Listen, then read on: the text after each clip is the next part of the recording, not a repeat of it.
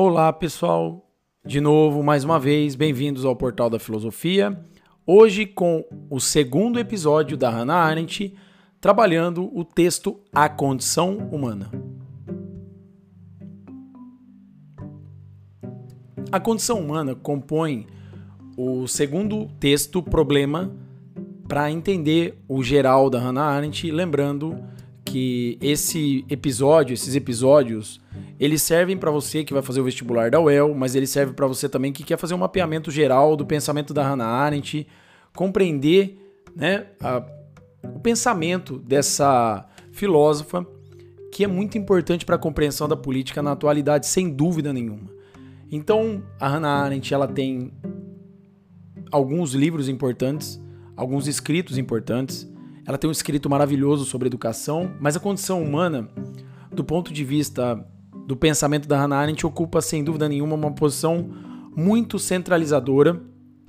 Primeiro, pelo tempo em que ele foi escrito, em 1958, é, e segundo, porque ele é um livro que nos ajuda a compreender aquilo que é propriamente humano, aquilo que o ser humano tem é, na relação entre público e privado e isso tem como base a ideia de duas coisas. A Hannah Arendt, quando ela escreveu As Origens do Totalitarismo, ela estava empenhada em entender a matriz desse totalitarismo, como é que nós chegamos ao totalitarismo.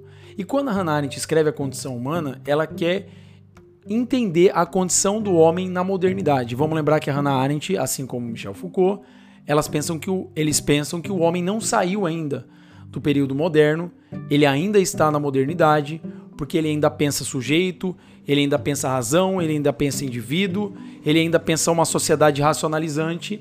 Só que a Hannah Arendt ela tem como problema o contexto do qual ela está inserida, que é a década de 1950. E um dos problemas centrais é essa sociedade tecnológica pós Segunda Guerra, pós é, bombas atômicas, Hiroshima e Nagasaki, Guerra Fria. Quer dizer, é uma sociedade dividida, é uma sociedade robotizada, porque é tecnológica, e é uma sociedade que vê o ser humano como um trabalhador, mas é uma sociedade de trabalhadores sem trabalho. E é uma sociedade que tenta enviar seres humanos e satélites para o espaço. Vamos lembrar daquela corrida, né? União Soviética e Estados Unidos, para o espaço para a Lua e tudo mais. Bom, quer dizer, a Hannah Arendt, assim como nas origens do totalitarismo ela pretende compreender a origem ou as origens do totalitarismo, ela tenta entender na condição humana a origem da alienação do mundo moderno. Então, isso é um pressuposto, ela já toma como base que o ser humano, o homem moderno, a condição humana na atualidade é uma condição de alienação. E isso se deve porque o homem, ele é um homem perplexo diante da, da, da existência dele, porque primeiro, né, ele tem consciência da morte, e aí a Hannah Arendt, ela dá na lata que existe uma questão fundamental aí, que é a questão da vida ativa. O que é a questão da vida ativa? Qual que é, é o problema central dessa obra? É a dicotomia existente entre vida ativa e vida contemplativa. É óbvio que a Hannah Arendt ela retoma, como a gente já viu no áudio passado, no episódio passado, ela retoma os gregos, ela vê uma importância muito grande na compreensão da filosofia grega para a compreensão da era contemporânea, da era atual, que ela considera uma era moderna, mas ela também vê como fundamental é, um questionamento desse momento antigo que é a filosofia platônica. O platonismo, a filosofia platônica, tinha como ideal a vida contemplativa que é criticado pela Hannah Arendt, muito embora a Hannah Arendt ela retome os gregos, ela tem uma base aristotélica muito importante, mas ela faz uma contraposição entre vida contemplativa, que é a vida de contemplação, é a vida que não engaja politicamente de maneira ativa, e a vida ativa, que nada mais é do que uma vida que insere os indivíduos no mundo, no mundo do trabalho, no mundo da ação e no mundo da obra. Inclusive, a Hannah Arendt representa, do ponto de vista teórico-filosófico, uma inversão em relação ao Platão, uma inversão em relação à vida contemplativa, justamente porque ela acha que essa vida contemplativa desengaja do mundo e ela pretende construir uma teoria para compreender a condição do homem moderno, a condição humana, através dessa vida ativa e não a vida contemplativa. Nessa vida ativa, nessa compreensão de vida ativa, a Hannah Arendt ela faz uma distinção muito importante entre trabalho, obra e ação. De novo, trabalho, obra e ação. Do mesmo jeito que no outro episódio eu fiz uma gradação, um gradiente entre os tipos de morte nas origens do totalitarismo, aqui também há uma gradação dos tipos de vida ativa na obra da Hannah Arendt. Quais são os tipos de vida ativa? Gradativamente, o trabalho, a obra e a ação. O trabalho para Hannah Arendt nada mais é do que uma atividade indispensável para a vida humana. Sem dúvida nenhuma, certo? Só que o trabalho nada mais é do que a atividade do homem enquanto animal que trabalha. Segundo a Hannah Arendt, isso nos revela que o homem é um animal laborans, um animal que trabalha. Ele trabalha para quê? Ele trabalha para a sobrevivência do indivíduo e da espécie. É a garantia básica da subsistência humana na Terra. Isso é bom, isso é importante, mas isso não é o primordial para a condição humana. Para o ser humano se realizar enquanto ser humano, para marcar a distinção do ser humano enquanto ser humano. Então, o trabalho ele é importante, mas ele não é uma marca distintiva dos seres humanos. Não distingue os seres humanos dos outros animais, porque o homem é tão somente um animal que trabalha. Os outros animais, segundo a Hannah Arendt, também trabalham para a subsistência. Na segunda categoria de vida ativa, a gente tem o mundo da obra, a vida ativa, a vida ativa da obra, que é a produção de objetos, que é a produção de obras de arte, que é a produção do mundo humano que é a construção de um mundo humano.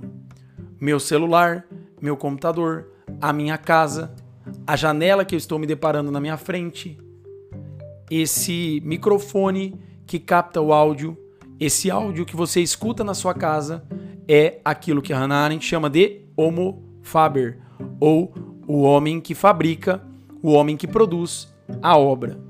Isso nos interessa?